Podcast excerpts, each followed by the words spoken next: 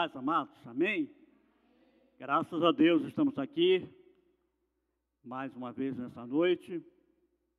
Damos graças a Deus porque Ele é bom, amém? E a sua benignidade, ela dura para sempre. Nós queremos falar nessa noite sobre paternidade positiva.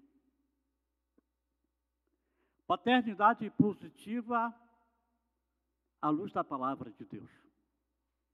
Eu quero que abrir aqui em Provérbios, Provérbios 22, versículo 6, que é a base dessa ministração desta noite. E lá em Provérbios 22, 6, a palavra diz assim: ensina a criança no caminho em que deve andar. E, ainda quando for velho ou maduro, em outras traduções, não se desviará dele. Veja que a palavra fala primeiro ensino. Ensina, educa. O termo ensino, ele pode dar uma ideia apenas de educar para muitos. Mas também esse mesmo termo ensino, ele também é de dedicar, ou seja, de dedicação. No caminho em que a criança deve andar, de acordo com esse caminho, os hábitos e interesses da criança, e também esse ensino nos fala que a instrução deve levar em conta a individualidade e as inclinações da criança e ser condizente com seu grau de desenvolvimento físico e mental. Paternidade física, ela é positiva, ela vem justamente sobre isso.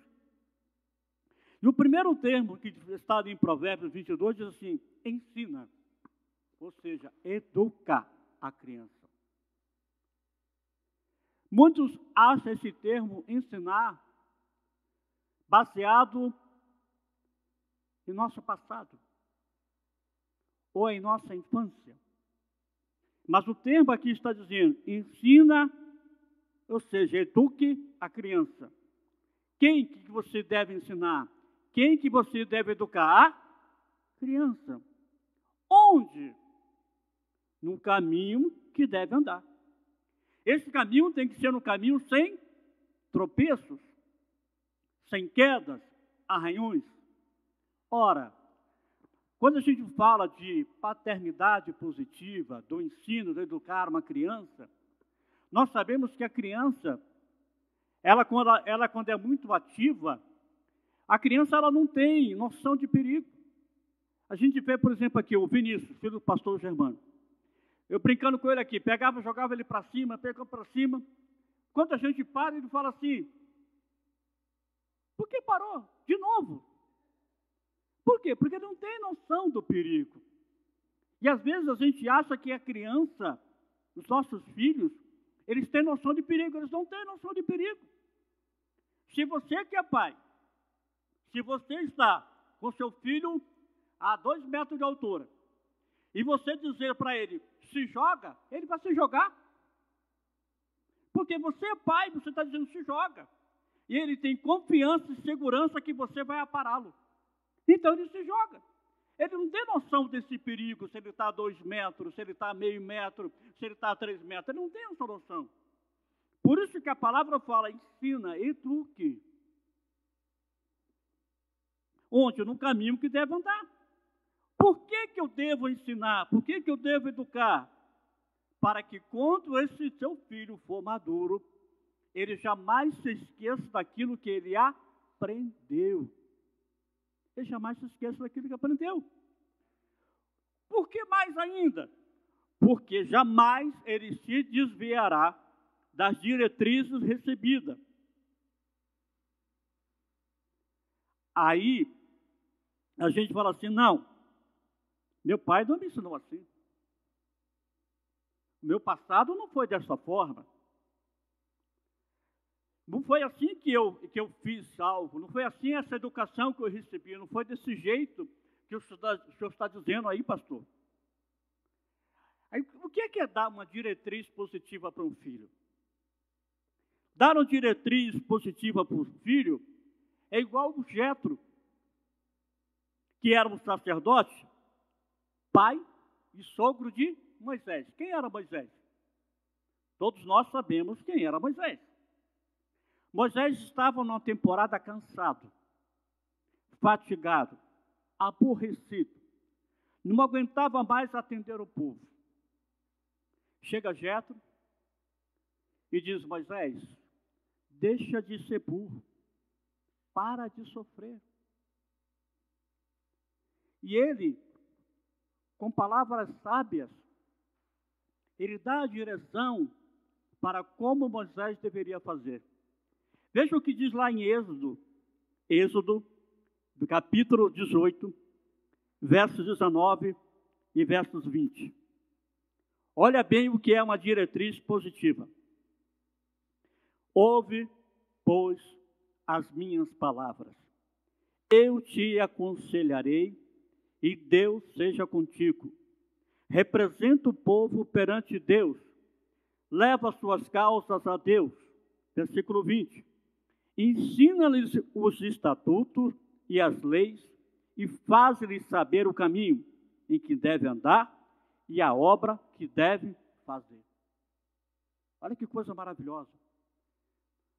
Moisés estava naquela agonia, estava naquele sofrimento, aquela fila enorme do povo hebreu, só trazendo complicações na vida dele, só trazendo desordem, só porque o outro brigou por causa do camelo, o outro brigou por causa do, da, da, vaca, o outro brigou por causa disso. E ele tinha que ouvir o povo, ele estava cansado já. E chega alguém com sabedoria, né? com experiência, com maturidade, adquirida com o tempo e com sábias palavras e instruções, acabou com o quê? Com as dores e os aborrecimentos de Moisés. Você, meu amado irmão, que é pai, você é o jetro que o seu filho precisa.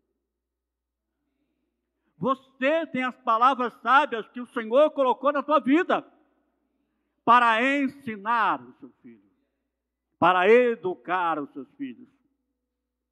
Muitos pais nos dias de hoje, né, século XX, né, século XXI, onde tudo é bem corrido. Muitos dizem que gostaria de passar mais tempo com os filhos. No entanto, o tempo é um recurso e não um objetivo. É realmente a qualidade do tempo e não a quantidade que mais importa. Eu sofri isso. Eu viajava muito, eu não tinha tempo para meus filhos. Eu viajava na segunda-feira, no domingo, voltava na sexta, no sábado, e meu tempo era muito curto. E eu não tinha mesmo tempo de estar com ele. Quem estava com eles era a minha esposa. Eu gostaria de ter mais tempo com eles. Mas o tempo que, se você é desse, como eu, como eu era, que não tem tanto tempo, mas o tempo que você tiver, você tenha com qualidade. Não é a quantidade do tempo que você vai passar junto com o seu filho que vai transpor para ele segurança. É a qualidade do tempo que você estiver junto com ele.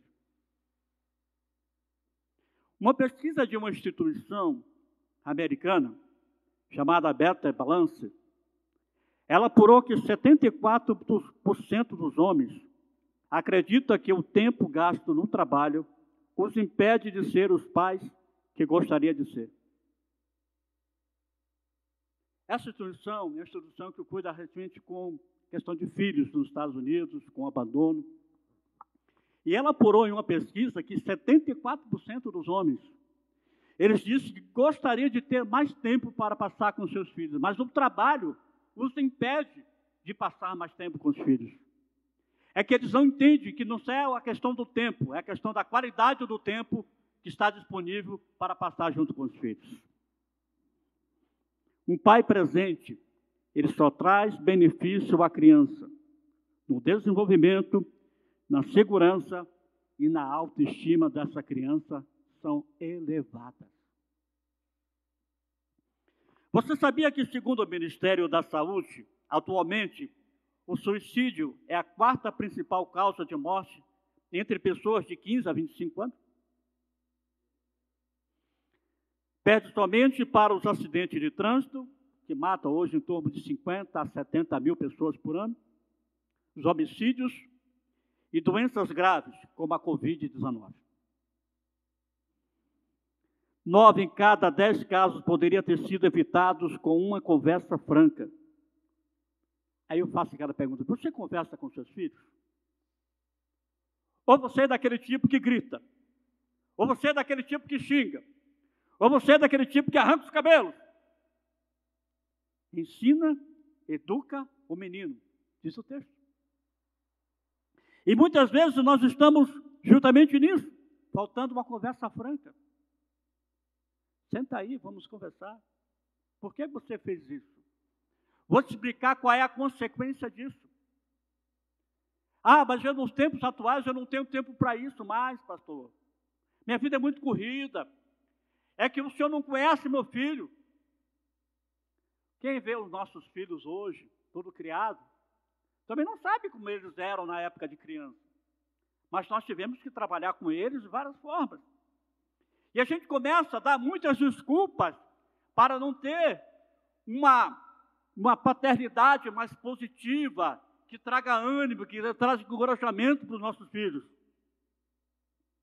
Muitos filhos nessa geração estão deprimidos. E isto, essa depressão traz um distúrbio mental que pode levar a suicídio. Muitas crianças estão em isolamento social nos dias de hoje. Muitos têm choro compulsivo. Muitos têm irritabilidade excessiva. Muitos desses filhos, irmãos, estão na época aonde há mudanças bruscas de humor. E a agressividade deve acender o quê? Um alerta. Será que nós estamos tendo uma paternidade que nós estamos podendo observar, captar essas mudanças que acontecem nos nossos filhos? Por que que meu filho está isolado? Por que, que ele está muito no canto? Por que, que ele está tão isolado se ele é uma criança, ativa? Por que, que ele tem um choro, está tá chorando por qualquer coisa? Por que, que ele está tão irritado? Ele está excessivamente irritado. Por que, que o humor dele mudou? E por que ele está agressivo? Se não há diálogo, como entender? Sabe que o primeiro psicólogo da sua família é você. Você não precisa chamar um psicólogo. Você é o pai. Deus te deu essa autoridade de ensinar. E o texto de Provérbios ele fala: ensina, eduque. Quem? A criança. Aonde? No caminho que deve andar. É isso que nós temos que entender: que nós fomos escolhidos por Deus, separados por Deus para sermos sacerdote, para termos uma paternidade positiva. Você pode dizer assim, pastor, pais educam, e professor ensina. Errado. Com o avanço da ciência na educação nos dias de hoje, família e escola devem andar juntas. Você tem que andar junto com a escola do seu filho. Você tem que acompanhar o seu filho na escola. Saber o que, é que está acontecendo. Por que, que o comportamento dele tem mudado? Porque às vezes o seu filho em casa é uma beleza, mas chega lá ele ele chuta o coleguinha, ele belisca o coleguinha, ele se irrita com qualquer coisa, e você não sabe que isso está acontecendo. Como é que você vai coordenar isso se você não acompanha? Eu imagino nesse período agora de Covid-19, a gente vai em escolas de classe média, né? Alta, e as mães vêm naqueles carros, naqueles SUV, todo pedaço, com aquele sapo alto, batendo, batendo, batendo, batendo. E quando entrega a criança lá e vai embora. Eu imagino como deve estar ela nesse período de home office em casa. Deve estar arrancando seus cabelos, né? porque entregou na escola para cuidar, né? Está pagando, né? Como diz aquela brincadeira, estou pagando, está pagando, né? Então, uma educadora que cuide daquela criança. Mas esse período de home office, como é que está? Se não tiver uma paternidade positiva. Com o avanço, a família e a escola vão andar junto. Para que, que você tem que andar junto na escola com seus filhos? Para apoiar mutuamente a criança na superação da dificuldade. Dia a dia, da melhor forma possível. É preciso ajudá-lo a lidar com as emoções. As emoções dos nossos filhos, eles começam a ser testadas na escola. Eles estão com crianças de outras criações, de outros comportamentos, de outras maneiras. E se nós, como os pais, não soubermos como lidar com isso, como cuidar disso, e ensinar os nossos filhos como se comportar perante isso, como lidar com isso, com as emoções, como lidar com a alma deles, onde está o pensamento, o desejo, as emoções, nós temos esse papel, não somente dizer assim, ah, pastor, os pais educam e o professor ensina, não, nós temos que andar juntamente com isso. O que é preciso na vida de hoje? É ter uma relação transparente com os filhos. Precisamos conquistar a confiança e não impor. Eu vi há muito tempo atrás, eu mesmo errado estou certo. Quem não já ouviu isso? Ele ou ela deve te ver como adulto, que são referência de autoridade e respeito. Os nossos filhos têm que nos ver como adultos que têm autoridade e têm respeito. Quando uma criança ou um adolescente, ele se vê seguro e acolhido na relação com os pais, poder dialogar com o pai, dizer, pai, eu quero conversar contigo. E você se sentar no mesmo patamar dele. Não você ficar em pé perante uma criança, mas você assentar para ficar na mesma estatura com ele.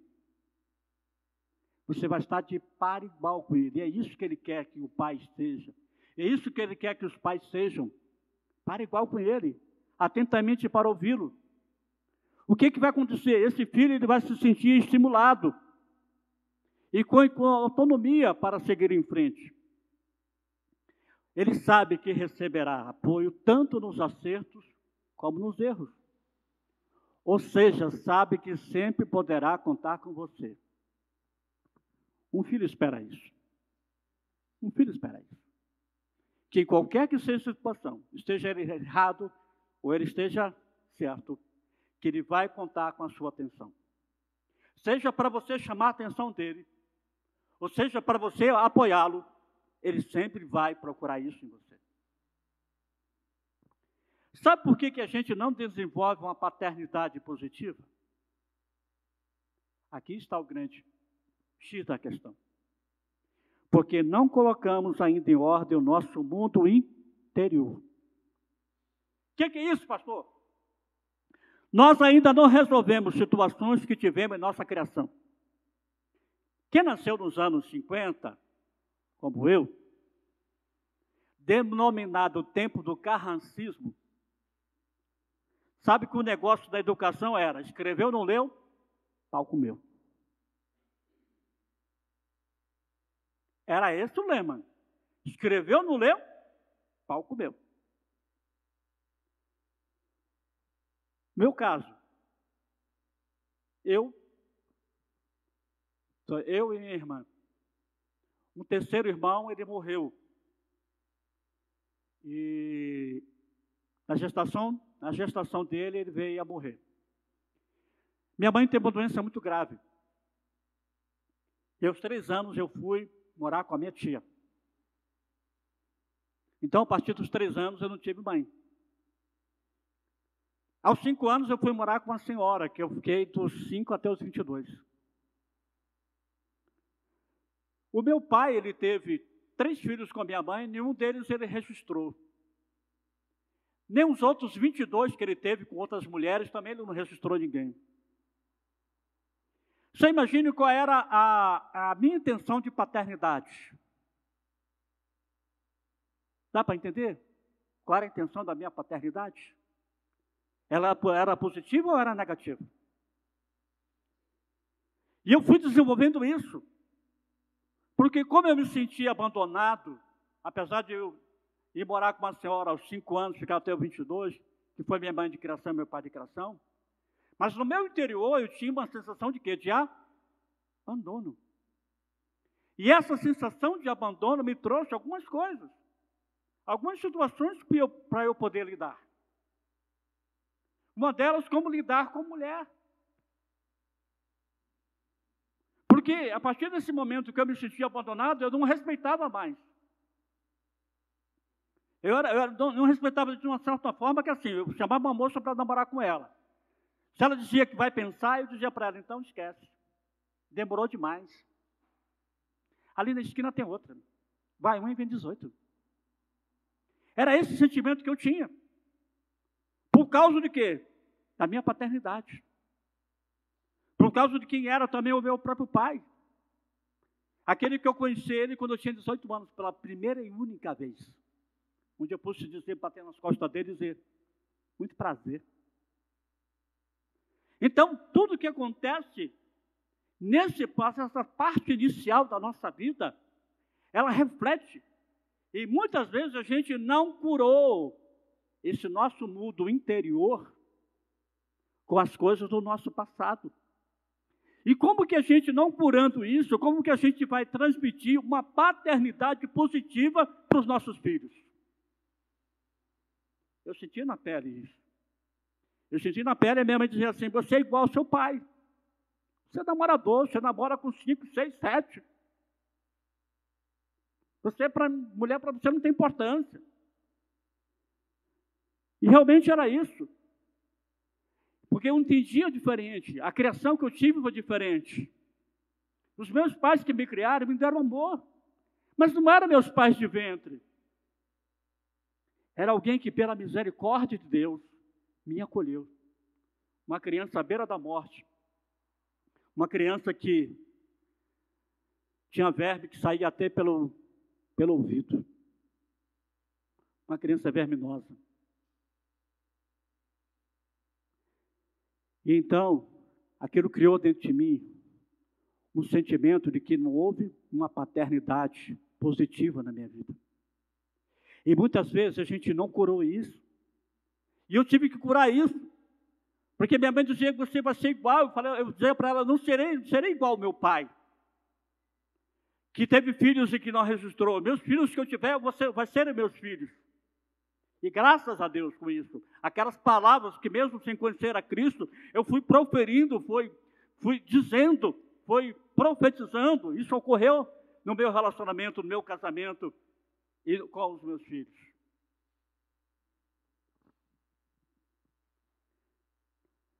Alguns acham que o modelo que recebeu é o correto. Eu achava que o modelo que eu recebi anteriormente era o correto.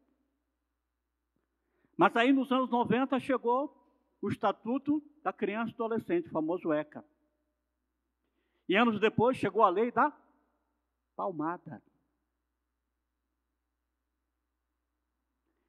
Muitos que ainda não pôs em ordem o seu mundo interior diz: não vou fazer como meus pais. Vou fazer uma criação diferente. Muitos dizem, faz assim, o famoso pode tudo.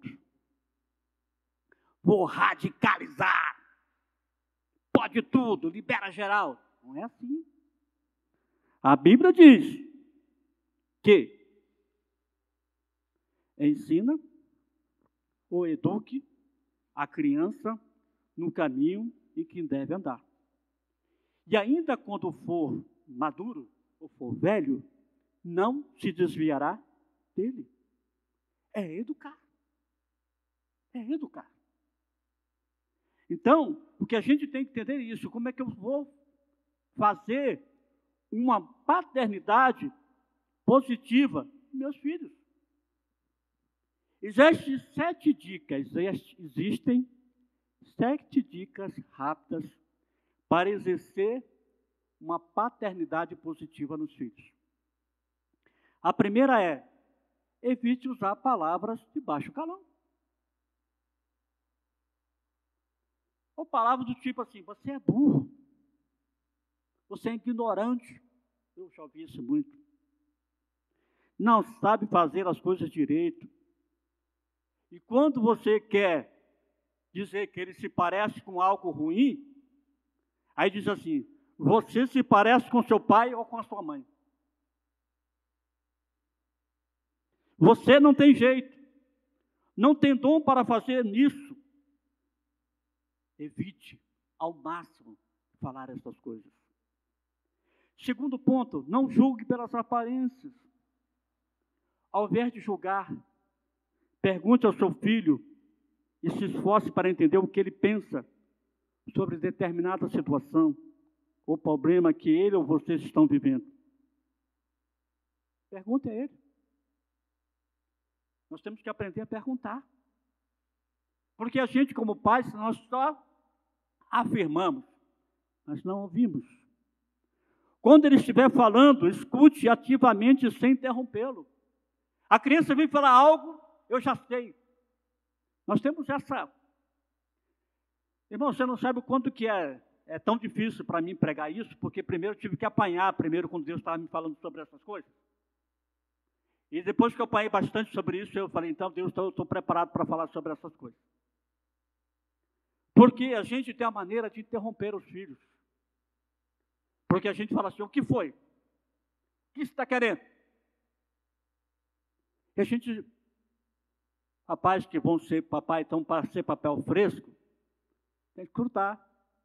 A criança, quando o bebê, quando chora, o que, é? Porque ele está com fome. Está com fome. Né? a fralda está cheia, está com dor de barriga. Então, várias coisas que a bebê recém-nascido.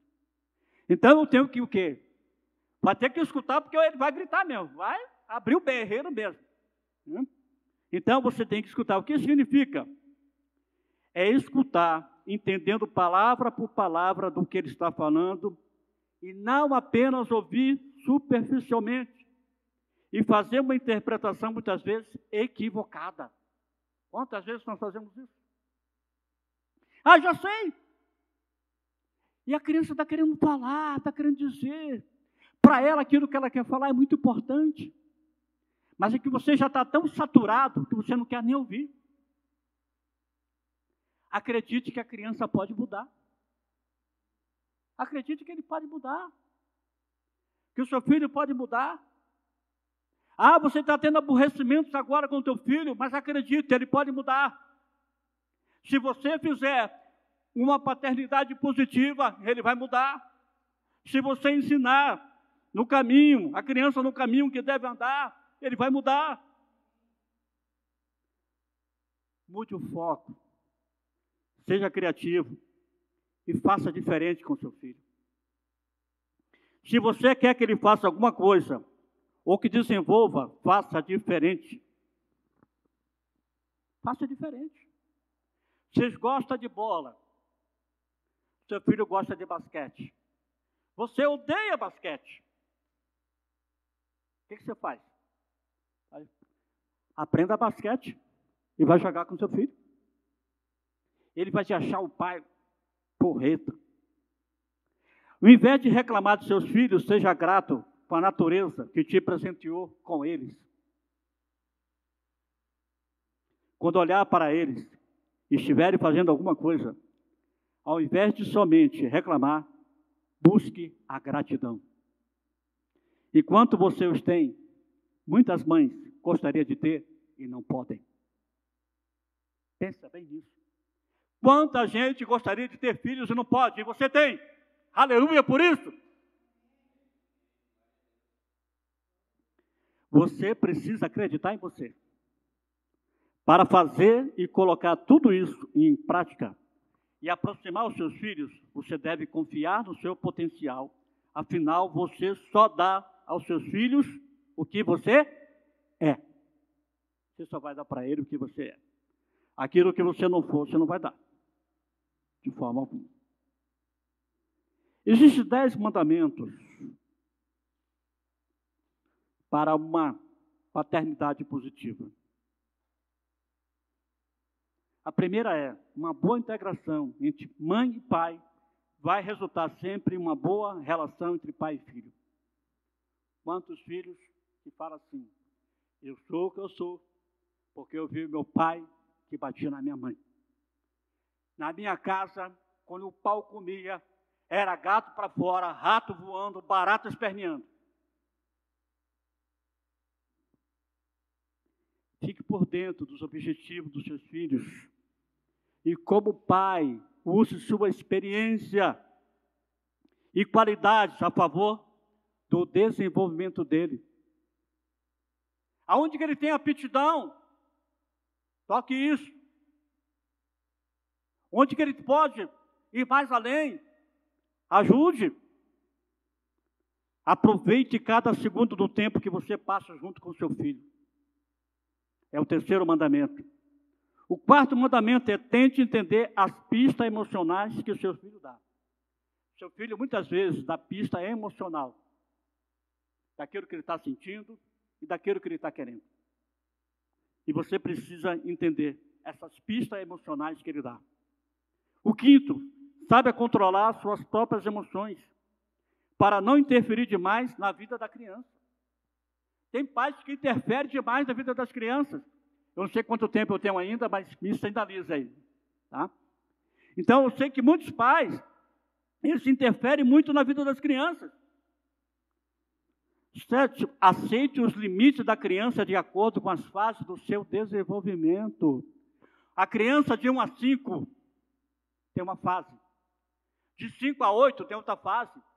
De 8 a 12 tem outra fase. Eles vão mudando de fase. De criança, de junior, né? é, de, de, de, de adolescentes, de jovens. Eles vão ter fase. E nessas fases eles têm limites.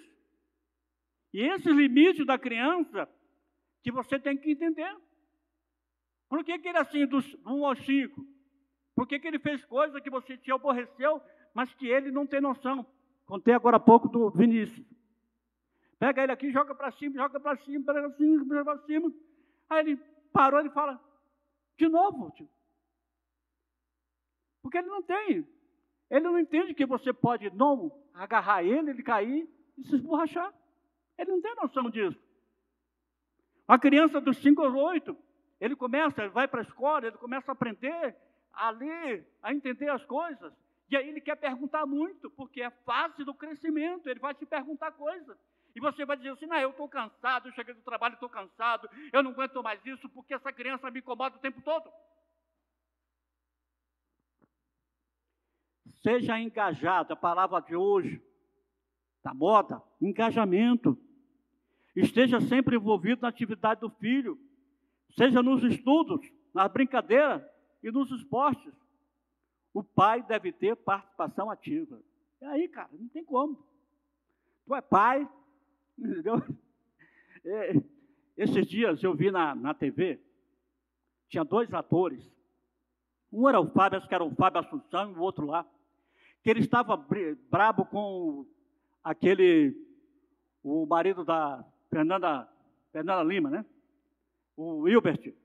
O Hilbert. Porque o Hilbert é um, é um, é um homem dessa geração que ele, ele faz casinha para as, filhas dele, ele cozinha, que ele é um tal do homem moderno agora. Hein? E o Jatão falou que estava. Ah, o Gaiaço falou que estava com raiva dele. Porque o cara, né, ele faz tudo. Ele cozinha, ele faz isso, ele faz aquilo outro, aquilo outro, entendeu? Cuida das crianças, é, é, fabrica casinha para as crianças. O cara é, é minha utilidade. Você acha que as filhas dele não gostam disso? Você acha que as filhas dele, um cara que não conhece a Cristo, gosta disso? Agora imagine nós, se você é envolvido com a atividade dos seus filhos. Claro que às vezes você erra, às vezes. Você pega, dá uma camisa do São Paulo para um indivíduo, e depois o indivíduo torce para o Corinthians. Você entendeu? Acontece isso, você dá uma camisa 10 do Raí, camisa, calção, meião, tudo do São Paulo. Aí quando você entra no quarto, o cidadão está torcendo para o Corinthians, meu. Aí é demais, é jogar praga, né? é jogar pedra na cruz. Tá louco, né? Acontece isso, pode acontecer. Mas aí você, pelo Espírito Santo de Deus, né? Você tem que dar glórias a Deus, né? Porque ele mesmo torce para algum time, apesar de ser ruim, mas torce, né? Graças a Deus, gosta de esporte. Você também gosta de esporte. A diferença é de clube, né? Lá em casa é assim, né? Minha mulher é palmeirense, campeã paulista, né? Uma, minha filha, outra filha é São Paulina, igual a mim, né? O outro torce para o Corinthians, né? O outro torce por Vitória, é baiano mesmo, torce por Vitória. E a outra também soltou pedra na cruz, é gremista. Aí eu não aguento, meu Deus do céu, não aguento. Aí é demais ser pai desse jeito. Oito, promova emoções positivas, estimulando seu filho a refletir sobre as ideias e atitudes cotidianas. Então eu tenho que promover emoções positiva. Não é aquelas emoções que seu filho fica em choque, em estado de alerta, que a gente já teve lá no passado. A minha mãe de criação dizia assim: ó, você vai comprar bolacha para a mercearia. E eu vou cuspir no chão. E se quando você voltar, tiver seco o cuspe, você vai apanhar. Eu não entendi aquilo como é que ele ia cuspir no chão. Eu ia de um bairro a outro, ia voltar a pé, ia voltar com umas bolachas, e eu ficava dizendo, Deus, aquele cuspe não pode secar. Porque senão, um neguinho aqui vai levar no lombo. Você imagina como era a minha cabeça? E às vezes nós, como pais, fazemos isso, esse terrorismo, na cabeça dos nossos filhos. Estimule a curiosidade da criança. O diálogo com os filhos pode ser um bom incentivo. E perguntas do gênero quem, onde, como e porquê incitam a busca da resposta. Você quer saber coisas com a criança? Você pergunta para ele assim: quem? Ah, que, onde? Como? Por quê? Você vai ver que a criança vai falar tudo para você. Seus filhos vão dizer isso para você. São quatro palavrinhas chaves aqui, ó. Quem, onde, como e por quê. Parece até entrevista de coach. É exatamente isso. Perguntas e respostas. Você vai deixar ele explanar, vai dizer ele dizer, ele vai dizer realmente o que ele está precisando, o que, que ele está sentindo. Décimo, não elogie apenas as qualidades. Ah, meu filho é o cara. Meu filho é bom disso, é bom daquilo outro. A cada conquista, o pai deve reconhecer o esforço do filho como forma de valorizar o seu empenho. Cada conquista, cada etapa, etapa por etapa, veja isso. Aí a pessoa fala assim, que eu sei que está me ouvindo aí online, você vai dizer, pastor, os meus filhos não são crianças. Os meus filhos, pastor, já é adulto. Aí você disse, eu já tenho até caso como o senhor, né? Eu tenho filhos já em idade amadurecida. O que, que eu devo fazer? Por exemplo, pastor, eu tenho uma filha que está em processo de casamento. Aleluia, que esse casamento também aconteça lá em Caná, na minha casa. Aleluia. Glória a Deus. Amém. 1825, um presidente, o sexto presidente dos Estados Unidos, chamado John Quincy Adams, foi o sexto presidente dos Estados Unidos. Ele foi presidente dos Estados Unidos de 1825, olha só, 1825 a 1829. E ele viajava muito, né, presidente dos Estados Unidos. Ele tinha preocupação com a sua filha sobre casamento. Ele então escreveu uma carta para sua filha, recomendando, falando da preocupação que ele tinha com relação à sua filha, que já estava em idade para casar. Veja bem o que ele fala na carta que ele dirigiu à filha. Ele diz assim: Filha, arranje para marido um homem honesto e conserve-o honesto. Não importa se não for rico, desde que seja independente. Dê mais valor à honra e ao caráter moral dele do que todas outras circunstâncias. Não se preocupe com outra grandeza que não a da alma, nem com outras riquezas que não seja as do coração. Em 1825, o sexto presidente dos Estados Unidos, preocupado com a sua filha, ele escreve uma carta e escreve esse texto. Filha, arranje para marido um homem honesto. O que, é que eu posso dizer para você hoje? Dizer para seu filho, para sua filha? Arrume um cara que seja honesto. E conserve ele honesto. Porque não é só ser honesto, é conservar e ser honesto. Porque honesto todo mundo diz que é. Você imagina quando eu fui para casar com a minha esposa, minha esposa é tudo descendente de negrão, negão bruto. Ele olhou para mim assim, e eu já era pastor. E o cara olhou assim para mim e falou: Não, esse cara não casa com minha filha, não. De onde que ele é? É da Bahia. Ih, é da Bahia. Está lascado. Minha filha está lascada. Casa com esse cara, não. Rapaz, para casar, eu tive que, como diz o pai, tive que ser baixo. Porque veio todo mundo. Veio até um, um cunhado meu, que era soldado, já se aposentou da PM, veio fardado conversar comigo. Só para intimidar o negócio. Como diz por aí, o bagulho foi doido. Mas eu, como eu queria casar com ela, eu enfrentei todo mundo. Porque se fosse para enganar, ó, tinha se prioritado. Uma vez, eu cheguei, uma vez o meu sogro chegou, o falecido sogro chegou, ele começou a conversar comigo assim, nós dois pregadores da palavra, e a palavra foi bem, foi bem dura. Eu com ele e ele comigo. E ali a gente discutiu mesmo, ali que ia discutir e tal, e eu falei, não, eu vou casar com sua filha porque eu a amo. E eu casei com ela. Então veja aqui a preocupação de que, se você tem filhos está nessa idade, Arrume alguém que seja honesto, conserve honesto. Não importa se não for rico, desde que ele seja independente.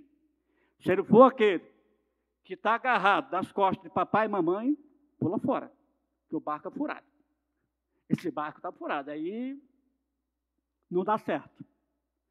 Mas, irmãos, que nós nessa noite possamos entender e praticar a cada dia uma paternidade positiva com nossos filhos. Esquecemos, curamos o nosso mundo interior. Aquelas coisas que aconteceram conosco no passado, que a gente achava que deveria fazer com nossos filhos, e que muitas vezes acabamos fazendo. Deixa de lado. As épocas são outras, o tempo são outro. O tempo é o tempo da palavra.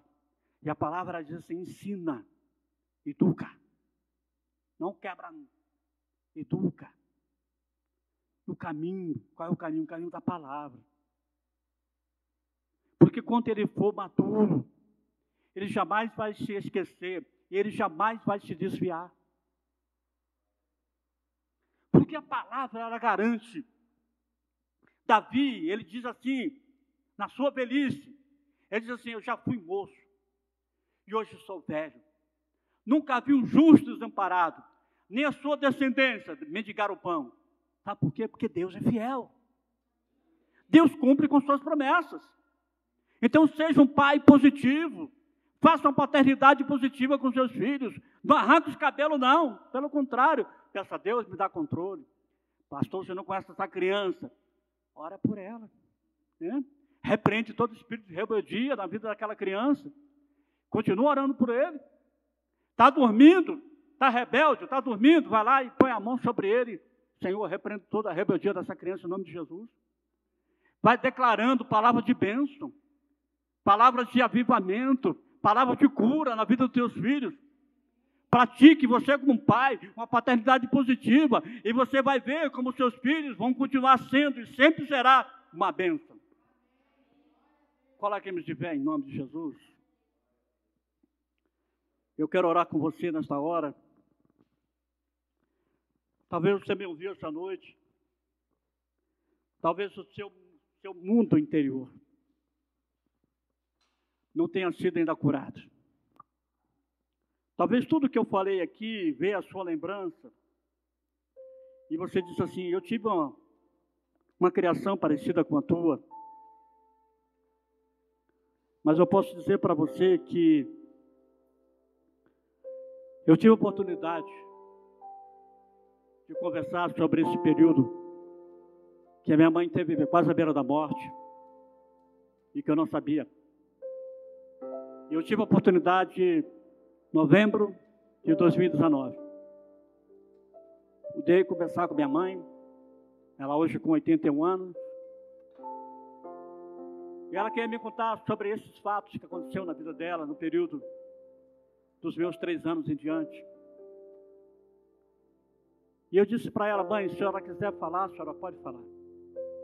Mas esse fato não está mais em mim, não tem tanto interesse. Porque, apesar de tudo, a senhora me gerou. A senhora me carregou no ventre por nove meses. E é minha mãe. Apesar de a gente não ter morado junto, a senhora é minha mãe. Então, muitas vezes, essas feridas do nosso mundo interior, elas não foram curadas ainda. E elas precisam ser curadas. Por que, que elas precisam ser curadas?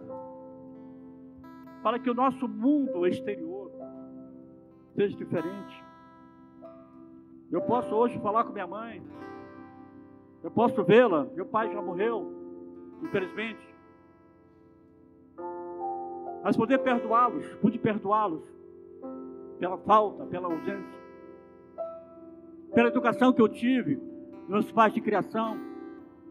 Eu dou graças a Deus porque o Senhor proveu eles na minha vida. Sem eles eu não seria. Sem eles eu teria morrido. Há muito tempo atrás. Aos três anos de idade já poderia ter morrido.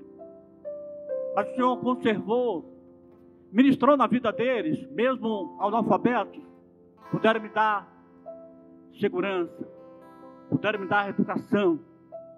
E eu estou aqui hoje. Então, se você chegou até aqui hoje, independente da situação que você teve lá no, na sua criação, Deus o tratou para que você estivesse aqui hoje. Deus preparou a sua vida, Deus proveu algo na tua vida para que você estivesse aqui hoje, para que você estivesse me ouvindo aí, você está na sua casa, online, e que isso venha tocar no teu coração, na tua alma, no teu espírito, porque nós precisamos curar o nosso mundo interior, para poder o nosso exterior, nós podemos exteriorizar para os nossos filhos uma paternidade segura uma paternidade positiva. Uma paternidade qual não terá medo. Não haverá insegurança. Não haverá falta de amor. Mas haverá a graça do Senhor abundante sobre a vida deles. Que os nossos filhos eles são e serão. E aqueles que não têm ainda os terá como bênção. Aleluia. Pai amado e querido. Eu te louvo, te agradeço, Pai, por estarmos aqui nesta noite. Obrigado, Deus, porque há três meses atrás eu não pude estar aqui. Estava perdendo a minha visão. E eu cheguei até dizer, Senhor, restaura minha visão para que eu possa ver a tua palavra. E o Senhor ainda falou comigo de uma forma bem brincando comigo, disse: para que, que você precisa ler minha palavra se eu já coloquei ela no teu coração? Essa não é desculpa para você enxergar. Eu sou o Deus que sara. Eu sou o Deus que cura. E eu confiando em tua palavra, Senhor, confiei. E agora eu posso aqui estar junto com meus irmãos. Agora eu posso estar lendo a tua palavra. Agora eu posso ler, eu posso sair na rua que eu tinha que sorrir com a minha esposa segurando as minhas mãos, para eu não tropeçar o meu pé em algum lugar. Obrigado, Deus, porque você tem cuidado de nós. Obrigado pela vida de cada pai aqui presente. Obrigado por aquele que está aqui nesta noite, por aquele que está online na sua casa. Conserva, Senhor, dá instrução, dá sabedoria, entendimento a ele, para poder conduzir os seus filhos em uma paternidade positiva. Que essa paternidade gere frutos, frutos que seja digno de arrependimento. Obrigado, papai, por esta noite. Obrigado por este momento. Sara as feridas, cura as dores, cura toda a ferida interior, que seja da criação, seja dos pais, pai adotivo, de tios, de tias. Cura, Senhor. Restabelece os teus filhos como os pais, verdadeiramente, usado por ti, guiado por ti, dirigido por ti, em nome de Jesus. Aleluia, aleluia.